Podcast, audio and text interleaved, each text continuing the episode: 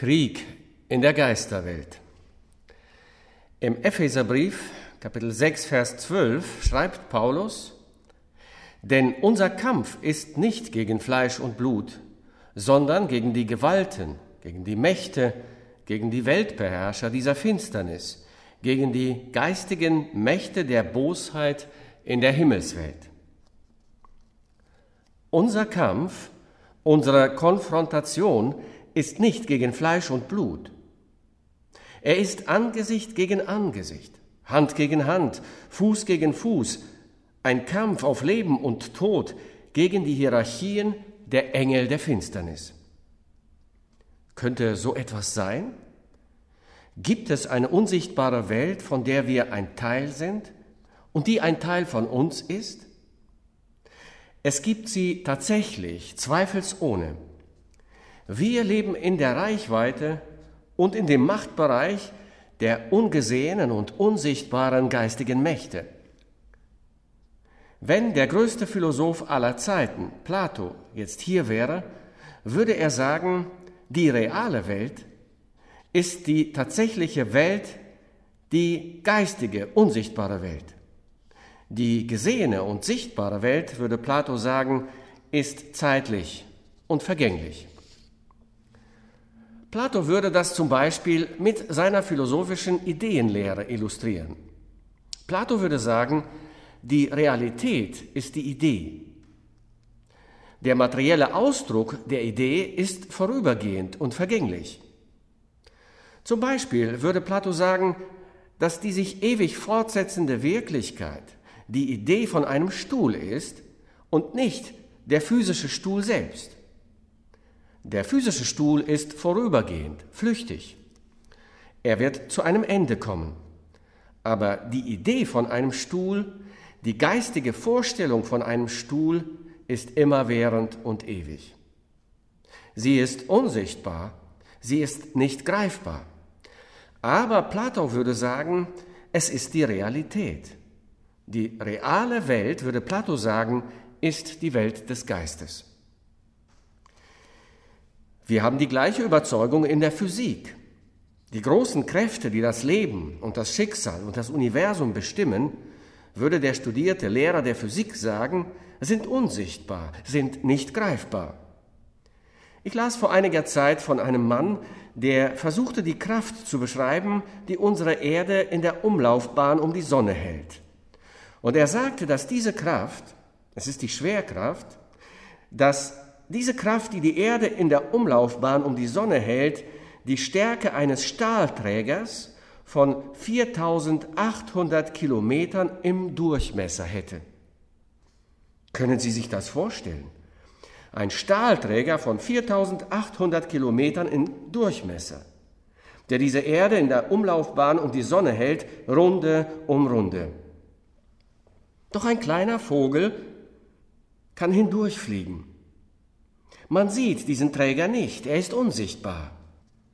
Ich kann mir vorstellen, wenn ich in der Lage wäre, mit den größten Wissenschaftlern, mit den hellsten gelehrten Köpfen der Menschheitsgeschichte zu reden, und ich würde Aristoteles oder Euklid oder Kopernikus oder Newton, also einem dieser genialen gelehrten Wissenschaftler sagen, Wussten Sie, dass die Luft mit Musik gefüllt ist? Mit Bildern, mit Sprache, mit Ton, mit Drama? Jene Gelehrten, Aristoteles, Euklid, Kopernikus, Newton, würden mich ansehen und sagen, Sie sind verrückt. Sie haben Ihr geistiges Gleichgewicht verloren. Aber ich kann das kleinste Radio oder den kleinsten Fernseher nehmen und es jedem von Ihnen heute vorsetzen. Und es wird offensichtlich. Die Luft ist erfüllt mit Klängen und Bildern und all den zahllosen Dingen, die unser tägliches Leben erfüllen. Aber die Winde der Ätherwellen, die sind unsichtbar. Sie sind überall um uns herum. Sie sind überall. Aber sie sind immateriell. Doch deswegen nicht weniger real. So ist es auch mit unserer Verfassung, unserer Struktur und Beschaffenheit. Wir sind etwas mehr als nur das Physische und das Materielle und das Greifbare. Wir sind auch körperlos. Wir sind auch Geist.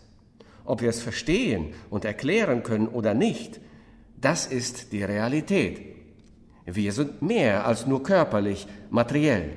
Wir sind auch geistig. Manchmal ist jene geistige Welt, mit der wir untrennbar verbunden und an der wir zwangsläufig beteiligt sind, bösartig und voller bitterer Konflikte und Konfrontationen. In unserer Gemeinde hier, in dieser Gemeinde gab es eine Familie. Ihr Junge ist hier aufgewachsen. Ich sprach mit ihm, besuchte ihn oft. Der Vater war ein frommer Mann, der den Jungen liebte, und dessen Mutter war nicht weniger fromm. Aber es gab Zeiten, in denen es mir schien, dass von einer Außenwelt ein seltsamer Geist den Jungen ergriff. Er wuchs zu einem großen und starken jungen Mann heran. Und an einem tragischen, traumatischen Tag ermordete er seinen frommen Vater grausam und gewalttätig. Was ist das? Was für eine seltsame Besessenheit ist das? Wenn ich meine Bibel öffne, öffne ich sie in eine übernatürliche Welt hinein. Eine Welt, die weit über das hinausgeht, was meine Augen sehen können oder meine Gedanken verstehen können. Es ist eine Welt des Geistes. Es gibt eine natürliche Welt und es gibt eine geistige Welt.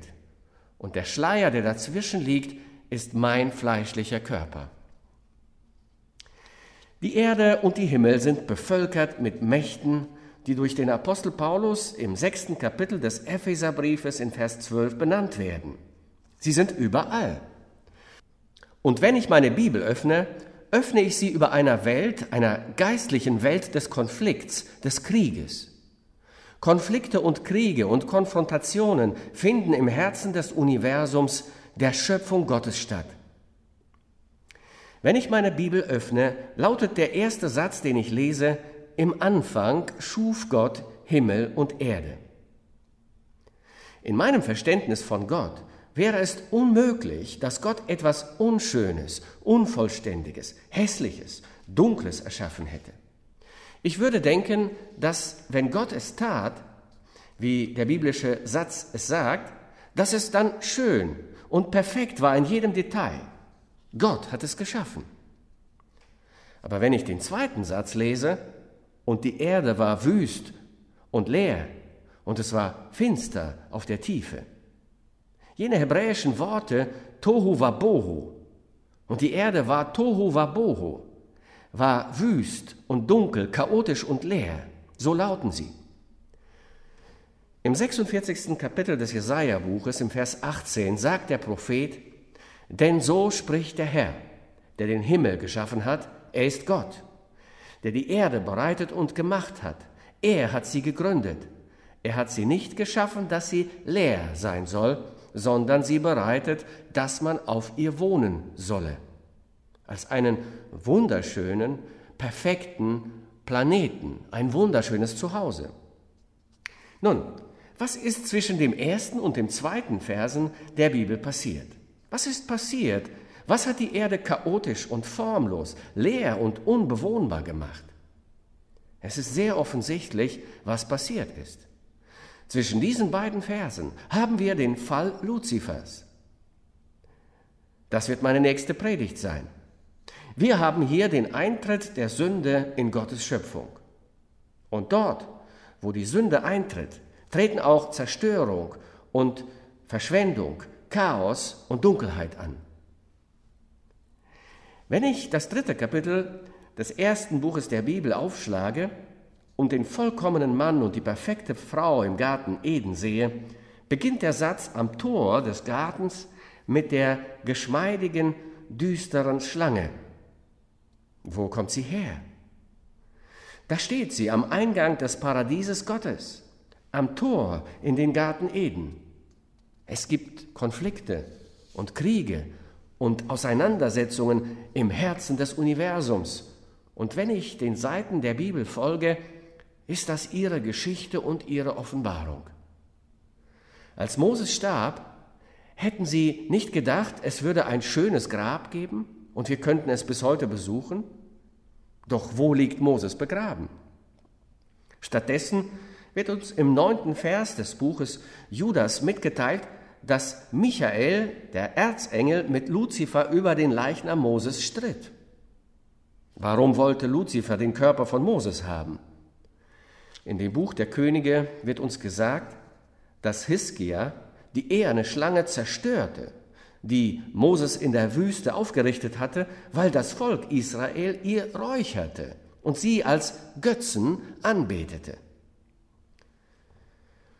Wenn das Volk zum Götzendienst schon durch die eherne Schlange gefangen war, was für einen Götzendienst hätten sie betrieben, wenn sie den, tatsächlichen Leib des Mose gehabt hätten, einbalsamiert, wie der Körper von Ramses II., den man in Ägypten besichtigen kann. Die Konfrontation findet im Mittelpunkt des Universums in der Geisterwelt statt. Hier zwischen Michael und Luzifer über den Körper von Moses.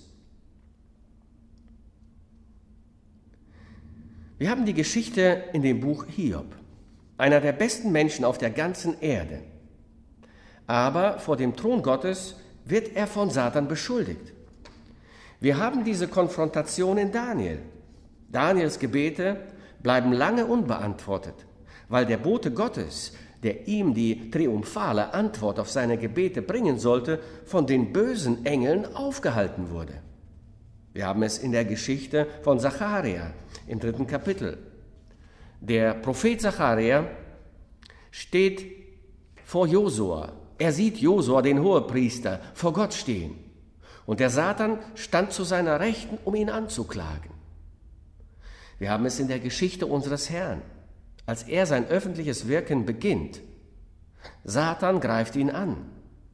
Wir haben dort die Geschichte dieser drei ungeheuerlichen Konfrontationen, genannt Versuchungen. Wir haben es in der Geschichte von Paulus im zwölften Kapitel des zweiten Korintherbriefes ebenso. Er sagt, ihm wurde gegeben ein Stachel ins Fleisch, nämlich des Satans Engel, der mich mit Fäusten schlagen soll. Satan macht das. Und wenn wir bis zum Abschluss kommen, zur Apokalypse, bis zum letzten Kapitel des letzten Buches der Bibel, ist die ganze Geschichte eine des Kampfes in der Geisterwelt. Im neunten Kapitel der Offenbarung kommt ein Engel vom Himmel und öffnet den Abgrund, und böse Geister kommen wie schwarze Wolken von Heuschrecken auf die Erde in der großen Trübsal. Im zwölften Kapitel ist zu lesen, und es entbrannte ein Kampf im Himmel. Michael und seine Engel kämpften gegen den Drachen, und der Drache kämpfte und seine Engel.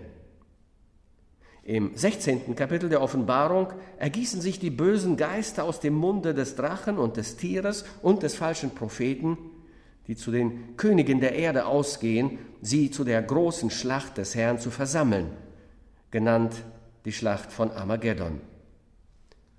Im 20. Kapitel der Offenbarung endet das Millennium mit dem letzten Aufstand Satans und seiner Dämonen, die gegen Gott und die Heiligen des Herrn einen Aufstand organisieren. Es geht weiter. Es hört nie auf, bis zum Ende. Und in dieser Konfrontation sind wir alle beteiligt.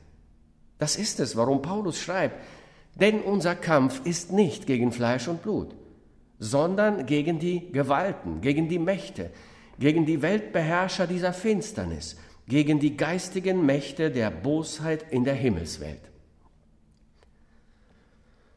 Diese bösen Geister, die uns plagen und quälen, greifen uns an, und vor ihnen sind wir schwach wie Wasser. Kein Mensch ist Satan ebenbürtig, kein Mensch. Nun, Pastor, das ist ein düsteres und trostloses Wort, das du uns gebracht hast, über den Kampf in der geistigen Welt. Aber was ist mit uns, armen Menschen, schwach wie Wasser, instabil, unfähig, anfällig, in jede Sünde und Versuchung zu fallen. Was ist mit uns? Die Antwort ist das Evangelium. Es ist die Botschaft der Hoffnung. Das ist Jesus, unser Herr. Das ist die Offenbarung der Barmherzigkeit und Gnade und der rettenden Liebe unseres Herrn. Es gäbe keine Hoffnung für uns, keinen Ausweg, keine Befreiung, keine Rettung, wäre da nicht der große Gott, der seinen Arm um uns legt, um uns zu retten und uns aus der schlammigen Grube zu heben und uns aus der Verdammnis in der Hölle zu erlösen. Gott tut es und nur Gott kann es tun. Wir können es nicht selbst. Gott muss es tun. Wir können uns aber auf die Barmherzigkeit des Herrn werfen. Gott, rette uns. Gott, erbarme dich. Gott, hilf. Gott, befreie mich. Gott, erlöse mich. Er ist er und nur er. Er ist der Einzige, der in der Lage ist, uns zu retten. Ich denke an die Jünger an dem Fuß des Berges in Matthäus 17, als die drei dort oben sind mit Jesus auf dem Berg der Verklärung. Und als sie herabkommen vom Berg, sind da jene neun Apostel, hilflos, hilflos vor einem Wahnsinnigen, einem geplagten Jungen. Und sie versuchen ihn zu heilen. Und als sie sich zum Herrn wenden, der ihn schließlich heilt, und ihn fragen, warum konnten wir ihn nicht heilen, antwortet der Herr, diese Art fährt nur aus durch Beten. Und ein Schreiber fügte hinzu, und Fasten. Wir haben keine andere Hoffnung. Wir haben keine andere Erlösung. Gerettet durch die Kraft Gottes werfen wir uns in seine barmherzigen Arme. Gott, sei mir gnädig, hilf mir, rette mich, erlöse mich. Und Gott tut es. Im fünften Kapitel des Markus-Evangeliums gibt es die wunderbare Geschichte von der Heilung, von der Befreiung des besessenen Gerasenas, eines Mannes, der von einer Legion von bösen Geistern geplagt wurde. Er sitzt da zu den Füßen Jesu, bekleidet und bei Verstand, völlig verändert, vollständig befreit. Nun, sagst du vielleicht, das ist im fünften Kapitel des Markus-Evangeliums. Mein Bruder, schaue dich um. Auf der Kirchenbank, wo du sitzt, gibt es Männer und Frauen, die wunderbar verändert wurden, gerettet, befreit, wiedergeboren, von oben, neu geboren, durch die gleiche Macht der Liebe und Barmherzigkeit Gottes in Christus Jesus. So war ich früher, so bin ich jetzt. Schau nur genau hin. Derselbe Körper, dasselbe Haus, aber ein neuer Mensch, ein neuer Geist, wiedergeboren durch die Kraft Gottes, völlig verändert so hält uns der Herr. Nicht nur, dass er uns erlöst, wo wir hilflos in uns selbst sind, er ist auch der Herr, der uns hält, der uns zu sich in die Herrlichkeit hineinrettet. Wenn ich mit dieser irdischen Pilgerschaft fertig bin und von diesem Leben zu dem anderen komme, wie kann ich wissen, dass ich es in die schöne Stadt hineinschaffen werde, bis zu der Himmelspforte? Zu den goldenen Straßen, zu der Begegnung mit der Familie der Heiligen Gottes. In mir ist keine Kraft zum Durchhalten. Ich schaffe es. Ich werde dort sein durch die Gnade der erhabenen Kraft Gottes. Gott tut es. Es ist etwas, das er für mich tut. Ich liebe dieses alte Lied. In Gottes unveränderlicher Hand hält er uns. Im zwölften Kapitel des Matthäus-Evangeliums erzählt uns Im zwölften Kapitel des Matthäus-Evangeliums erzählt unser Herr die Geschichte von einem bösen Geist, der einen Menschen verlässt. Und nachdem er durch dürre Städten gewandert ist, kommt er zurück zu dem Herzen jenes Menschen und er sieht in das Innere des Herzens des Menschen und er findet, dass sein Herz leer und gefegt und geschmückt ist. Es ist leer. Und er geht hin und findet sieben böse Geister, die schlimmer und schmutziger sind als er selbst. Er sammelt die sieben Geister und sie kommen in des Menschen Herz, um dort zu wohnen. Und der letzte Zustand dieses Menschen ist schlimmer als der erste. Nun, was ist passiert? Was ist das Problem? Es ist klar, das Herz des Menschen ist leer und gekehrt und geschmückt. Das Herz des Menschen ist für den Thron des Herrn Jesus gemacht. Der Heilige Geist Jesu ist es, der in dem Herzen eines Menschen leben soll. Das ist sein Reich, das Reich unseres Erlösers. Es ist in unserer Seele, es ist in unserem Herzen. Und wenn wir mit der Gnade und Liebe und Gegenwart Gottes erfüllt sind, wenn dann der böse Geist kommt, kann er nicht hineinkommen. Jesus ist da. Es gibt keinen Platz für ihn. Der Heilige Geist ist da. Das ist der Grund, warum ich sage, dass ein böser Geist ein Kind Gottes beeinflussen kann, aber er kann ihn nicht besitzen. Er kann nicht in ihm leben. Es gibt keinen Raum für ihn. Er ist mit der Gegenwart Jesu in seinem Herzen gefüllt. Und das ist es, warum er bewahrt wird. Er wird von der Kraft Gottes gehalten, von der Gegenwart des Herrn in seinem Herzen und in seinem Leben. Ich glaube nicht, dass in der gesamten Bibel äh, eine Segnung gibt, die schöner und treffender und wertvoller für uns ist, die wir im Glauben auf den Herrn Jesus schauen, als der Segen, der am Ende des Buches Judas ausgesprochen wird. Dem aber, der euch vor dem Straucheln behüten kann und euch untadelig stellen kann vor das Angesicht seiner Herrlichkeit mit Freuden, dem alleinigen Gott, unserem Heiland, sei durch Jesus Christus, unseren Herrn, Ehre und Majestät und Gewalt und Macht vor aller Zeit, jetzt und in alle Ewigkeit. Amen.